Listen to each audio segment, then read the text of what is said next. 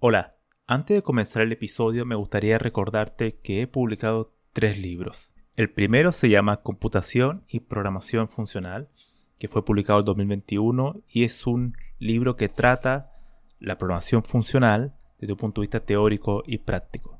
El segundo se llama Mentes Geniales, la vida y obra de 12 grandes informáticos. Esta es una obra que repasa la historia de hombres y mujeres que fueron relevantes en la historia de la computación. Y el último, el más reciente, se llama Principios de Programación, donde explico una nueva forma de entender la programación a través de ocho conceptos. Todos estos libros se pueden encontrar en librerías en España o en Amazon y también en Latinoamérica se puede encontrar a través de Mercado Libre y Busca Libre. Para más detalles pueden visitar mi sitio web camilochacón.com. Este episodio es bastante especial porque voy a tratar el tema de la cibernética, el cual es un área, es un campo de estudio interdisciplinar, por definición, que puede tocar diversas cuestiones en nuestro día a día y que, por lo mismo, puede tener grandes implicancias en el desarrollo de software.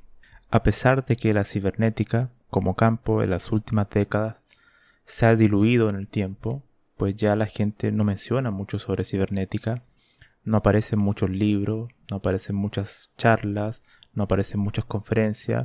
Esto no impide que podamos entender sus principios fundamentales y que nos pueda enriquecer como profesionales para poder aplicarlos en nuestras áreas de estudio. Entonces, ¿qué es cibernética? Si uno rastrea la etimología de la palabra cibernética, nos encontramos que es una palabra griega que significa el arte de dirigir o el arte de conducir, entendiéndose por conducir el trasladar una cosa de un lugar a otro. Ahora bien, antes de continuar con la definición de cibernética, me gustaría decir lo que no es. Cibernética no es inteligencia artificial, cibernética no es tecnología, cibernética no es robótica, cibernética no son sistemas eh, autónomos de algún tipo. No, cibernética no tiene nada que ver con eso, sino es más bien una forma de pensar, de sistematizar acciones basado en, distintos conceptos que se van entrelazando entre ellos, como un sistema. Es una forma de, de llevar a cabo una acción o, como algunos autores lo mencionan, es una forma de alcanzar objetivos, metas. Y la manera de llegar a esa meta, de cumplirla, es lo que la cibernética lo describe. Lo describe pues ocupa conceptos como la comunicación, la autorregulación, la autonomía, y para mí el que es más fundamental y el que permite explicarlo más eh, fehacientemente es la de retroalimentación, el concepto de retroalimentación. Porque ese concepto nos da a entender que una cosa, un ente, un agente, sea lo que sea, humano o artificial, puede aprender, puede corregirse en base a la experiencia, a lo que va eh, percibiendo en, su mundo. Y ahí es el punto de partida para poder explicar la cibernética. Para ejemplificar esto, hagamos un experimento mental. Supongamos que hay un lago. Hay un lago en algún lugar del mundo y hay un bote en el centro del lago. Y hay dos remos dentro. El bote está vacío, no hay nadie. Y de repente un platillo volador lo traslada a usted de su casa, del lugar donde está trabajando, al bote. Y resulta que le borra todo el conocimiento que tiene sobre usar un bote. O sea, usted en ese momento cuando llega al bote no sabe lo que es el bote. No tiene ni la menor idea. Tampoco sabe nadar. Pero sí tiene todavía su mecanismo de supervivencia. Entonces debe salir, tiene que llegar a tierra. Entonces, ¿cómo lo hace? La única forma de hacerlo es tratar de entender un poco eh, los objetos que tiene a su alrededor, que serían los remos, y ver qué puede hacer para poder llegar a tierra.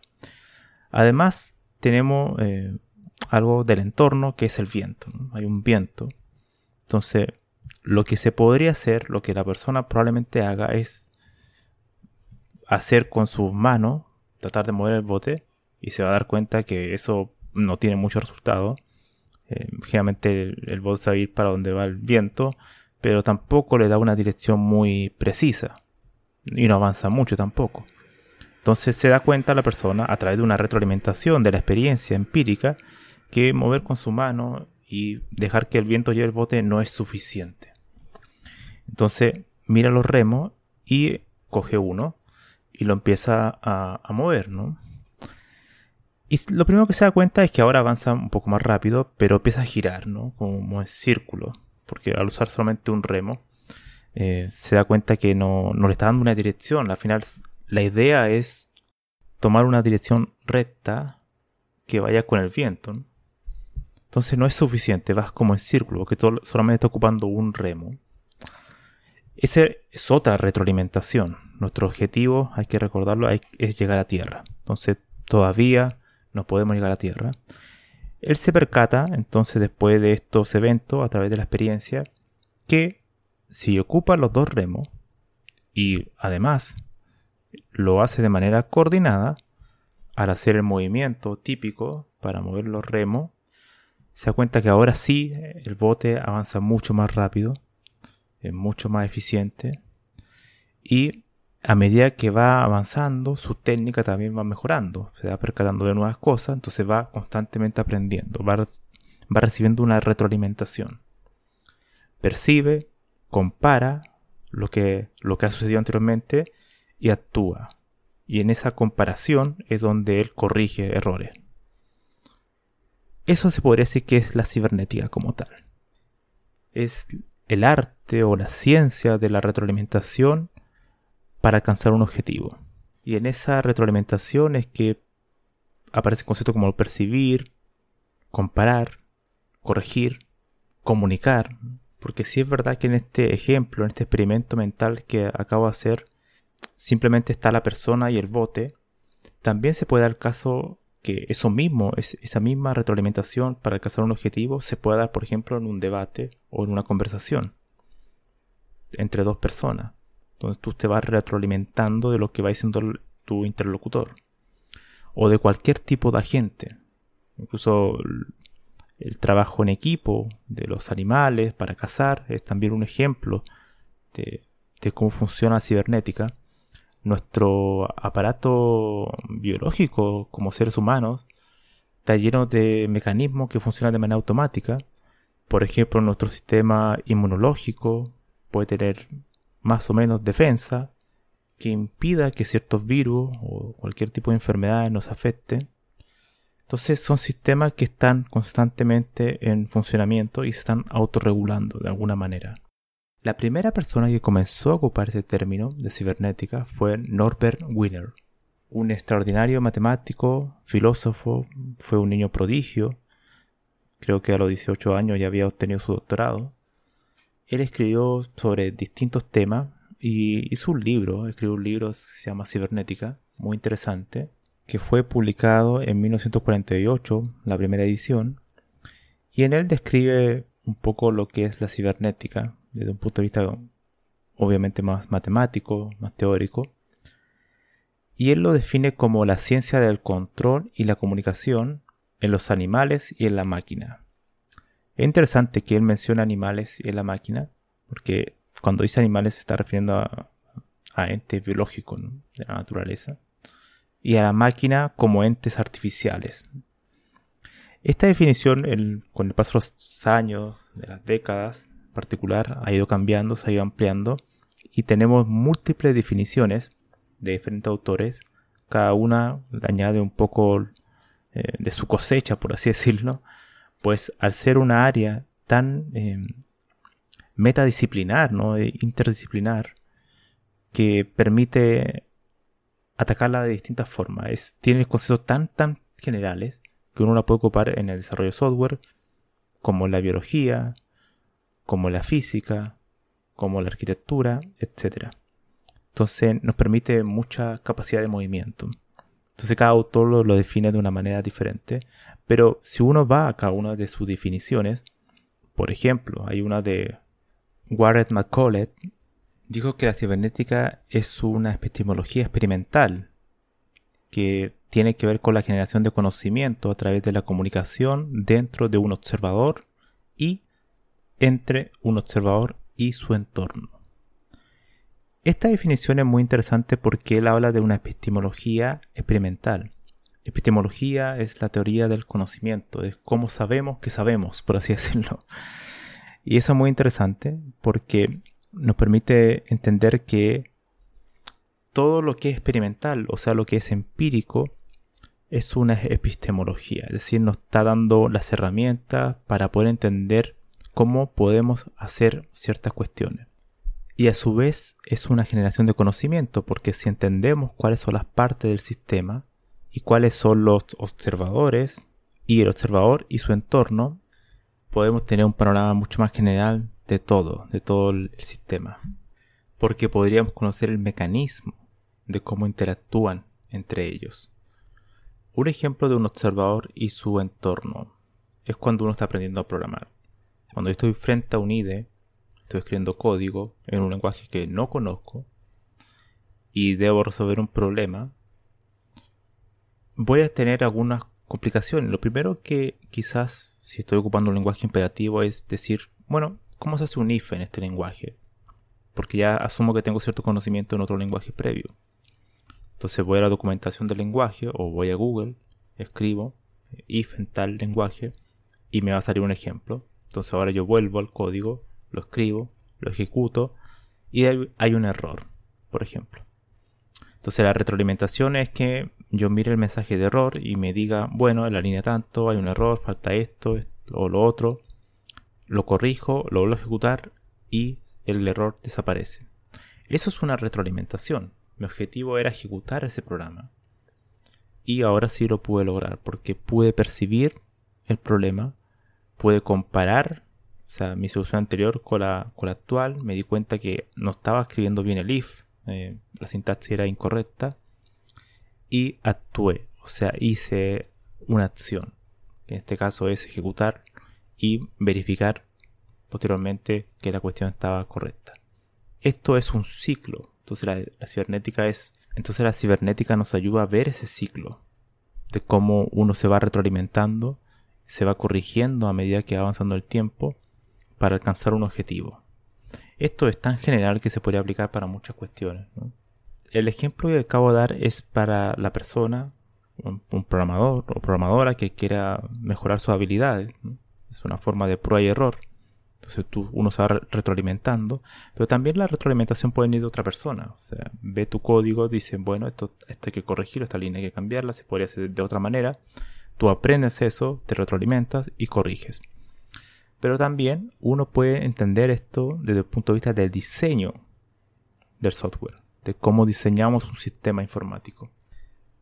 El software como tal es complejidad. Mientras más crece, más características van llegando, nuevos requerimientos, el cliente comienza a pedir más y más, más cuestiones. El software va a tender a crecer en complejidad, que se puede traducir también en líneas de código, en mayores cantidades de módulos, de si es un lenguaje orientado a objetos en mayores cantidades de clases, si es un lenguaje funcional entonces va a crecer la cantidad de funciones que se van a tener que desarrollar, etc. Eso genera mayor complejidad. Y el arte o la filosofía del software, de la ingeniería de software como tal, es cómo reducir esa complejidad. Entonces la idea sería entender cuál es la mejor retroalimentación que podemos tener, ocupando los conceptos de la cibernética, de la retroalimentación para que este software pueda autorregularse de alguna manera y que impida, por ejemplo, errores catastróficos. Si es verdad que no podemos evitar que hayan errores, sí podríamos evitar que hayan errores graves.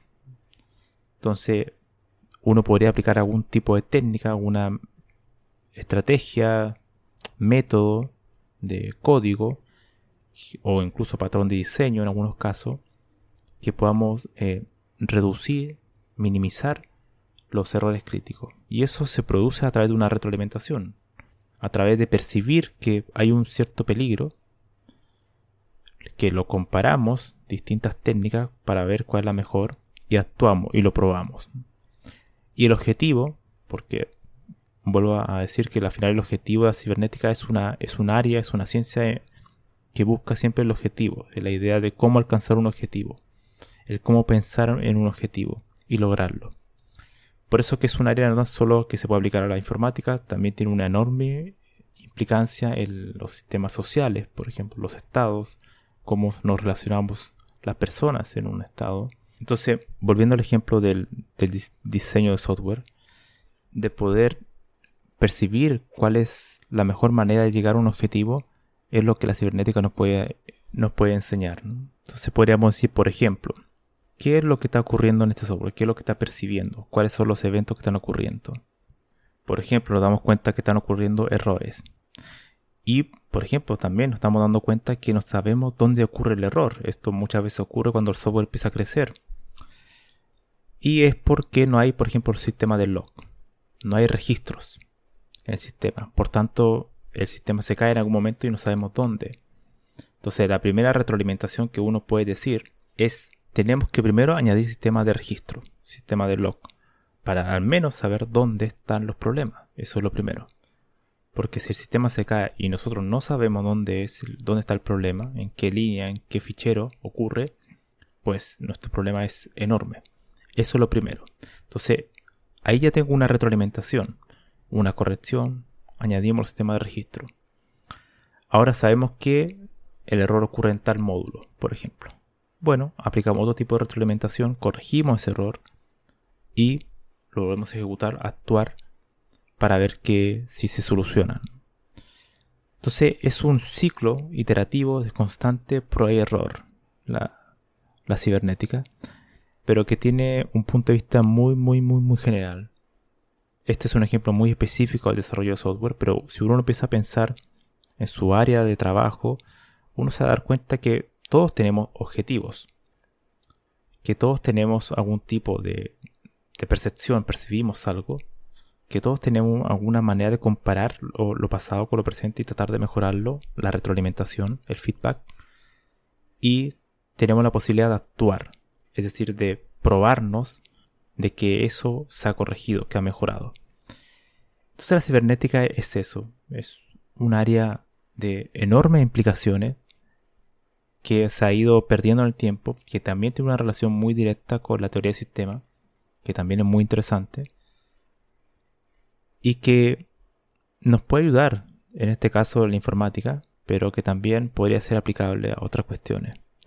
Esta es una primera aproximación que estoy dando, tengo que pensarlo mucho más para poder llegar a cuestiones más concretas, pero yo creo que la reflexión está hecha y creo que sin duda a ustedes les puede hacer quizás pensar y decir, mm, Quizá la cibernética me podría ayudar en esto, incluso en la manera de pensar.